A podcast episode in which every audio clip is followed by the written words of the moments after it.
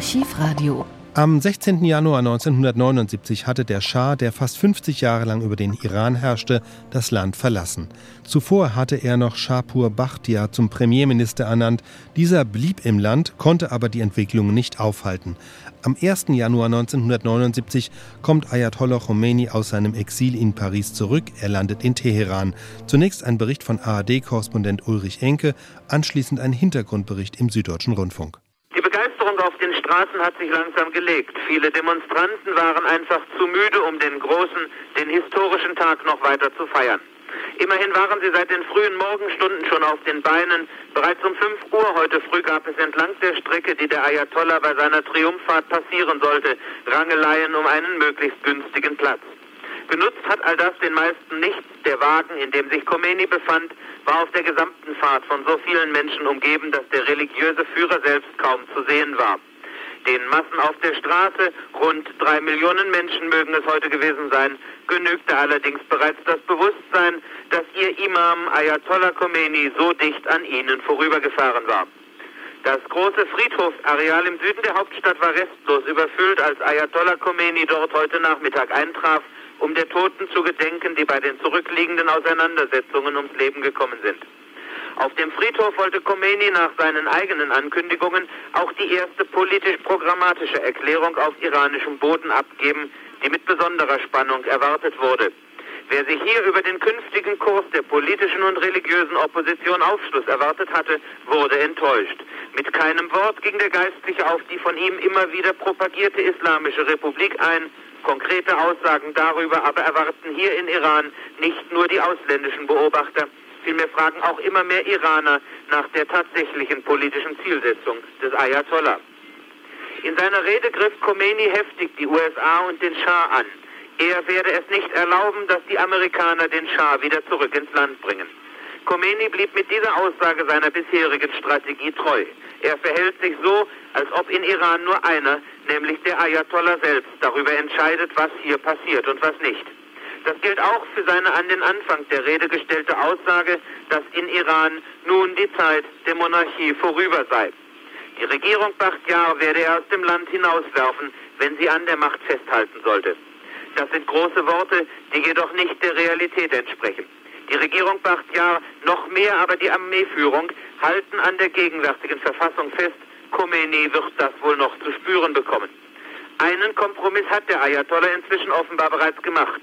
Sofort nach seiner Ankunft in Iran, so hatte es immer wieder geheißen, werde als erstes der Islamische Revolutionsrat gebildet.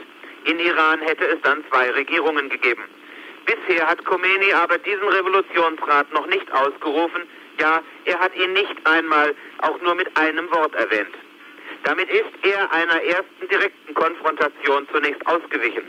Sollte Khomeini nach seiner Ankunft damit beginnen, die Verfassungswirklichkeit in Iran zu verändern, so hatte die Regierung zuvor verlauten lassen, dann werden Regierung und Armee das nicht tatenlos hinnehmen. Gegenwärtig zeichnet sich für die nächsten drei Tage eine Art Burgfrieden ab. Regierung und Armeeführung haben für diese Zeitspanne das strenge Demonstrationsverbot aufgehoben.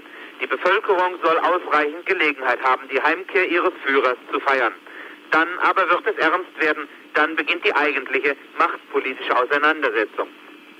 Khomeini hat sich jetzt zur Erholung in die zu seinem Hauptquartier umgebaute Schule in unmittelbarer Nachbarschaft des hiesigen Parlaments zurückgezogen. Planungen für morgen wurden noch nicht bekannt gegeben. Auf den Straßen ist es ruhig. Wie nach der Schah-Abreise brauchen die Menschen auch diesmal nach der ersten Begeisterung offenbar eine Verschnaufpause, um zu begreifen, was geschehen ist. Seit heute ist Ayatollah Khomeini tatsächlich wieder mitten unter ihnen. Er ist wieder da. Ayatollah Khomeini, der greise Schiitenführer, der vor 15 Jahren vom Schah ins Exil geschickt worden war. Er ist heute Morgen auf dem Teheraner Flughafen mit einem Großraumflugzeug der Air France aus Paris kommen gelandet. Und äh, alles in der Welt fragt sich, was nun werden wird. Ob dieser 1. Februar 1979 den Weg ins Chaos markieren wird, ob die Islamische Republik Iran tatsächlich ausgerufen wird, auch ob der Ayatollah tatsächlich der umjubelte Führer bleiben wird und ob er auch die politische Potenz haben wird, Persien vor einem Zusammenbruch zu bewahren. Fragen, die noch offen sind, Fragen, die ich an Ralf Uhlemann erst gar nicht stellen will, der anhand des vorliegenden Agenturmaterials sich so einigermaßen kundig gemacht hat über das, was sich heute Vormittag im Teheran getan hat. Wir haben versucht, mit ähm, Teheran zu telefonieren. Die Verbindungen äh, sind abgebrochen. Herr Uhlemann, auf jeden Fall, das wissen Sie, Jubel, Begeisterung, Freude auf den Straßen Teherans. ja, und auf dem Flughafen schon mal bei solchen Ereignissen sind ja immer Leute da, die eine genau gehende Uhr haben. Die haben notiert, 6.32 Uhr sei die Maschine also gelandet. Um 7.07 Uhr habe Khomeini dann nach 15-jährigem Exil, Sie haben es gesagt, und 16 Tage nach der Abreise des Schah wieder iranischen Boden betreten. Er schien bewegt und überwältigt zu sein. Die Regierung, die ja die Verantwortung für die Sicherheit Khomeinis übernommen hatte, die hatte bewaffnete Luftwaffensoldaten abgestellt auf dem Flughafen und die waren schon vor Stunden, Stunden vor der Ankunft Khomeinis auf dem Flughafen aufgezogen. Wie das heute Morgen aussah auf dem Flughafen, auf den Straßen Teherans, das schildert ein Kollege von der BBC, dessen Überspielung wir eben bekommen haben. Zur Begrüßung des 78-jährigen Ayatollah hatten sich zahlreiche führende islamische Geistliche auf dem Flughafen eingefunden und, um zu unterstreichen, dass es sich um eine echte nationale Revolution handelt, waren auch Repräsentanten der religiösen Minderheiten des Landes gekommen, darunter armenische Christen und Juden. Der Ayatollah wurde wie ein hoher Gast zu Zeiten des Schah mit einem schwarzen Mercedes abgeholt und zum neuen Terminal gefahren. Die Sicherheitsvorkehrungen am Flughafen sind scharf. Die Bewacher sind zum großen Teil Geistliche, aber man sah auch reguläres Sicherheitspersonal mit Maschinenpistolen. Von den Streitkräften sah man nichts außer zwei Bussen mit Soldaten an der Hauptstraße.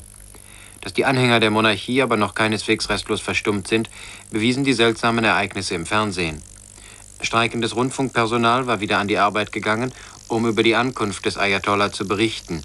Aber nachdem die Live-Sendung ein paar Minuten lief, gab es plötzlich einen Bildausfall. Dann erschien ein Porträt des Schah und dann nichts mehr. Seit einigen Wochen liegen die Sendungen in den Händen der Armee, die damit möglicherweise ihren Gefühlen Ausdruck verlieh.